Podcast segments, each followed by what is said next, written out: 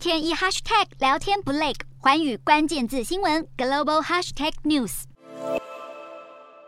就怕经济不是正在衰退，就是正在走向衰退的路上。基金经理人态度转为保守观望，撤离高风险市场，让近期亚洲股市慢压沉重。四号，彭博统计指出，由台湾、南韩、马来西亚、菲律宾、泰国、印尼和印度等七个股市流出的外资，光是今年第二季就高达四百亿美元，更胜于二零一八年美国联准会升息高峰期的一百五十亿美元，或是二零一三年缩减恐慌让新兴市场资金大举外逃时的一百八十亿美元，还有两千零八年金融海啸期间的两百二十亿美元。而印尼债市也面临外资大出走。六月最后一个星期，除了泰国与越南，其他亚股全数遭到外资提款。其中台股失血十四点三六亿美元最高，南韩资金净流出九点五亿美元第二，而印度和印尼在东南亚的表现垫底。而从今年的表现看来，南韩、印度和台湾股市更沦为重灾区。台股今年以来遭到卖超三百四十亿美元以上，不但创下了雅股之最，也是台股史上单一年度卖超的金额最高。分析指出，台韩股市之所以压力山大，主因是投资人担忧台湾与南韩的科技股密集，同为出口导向，出口的产品又跟日本相似，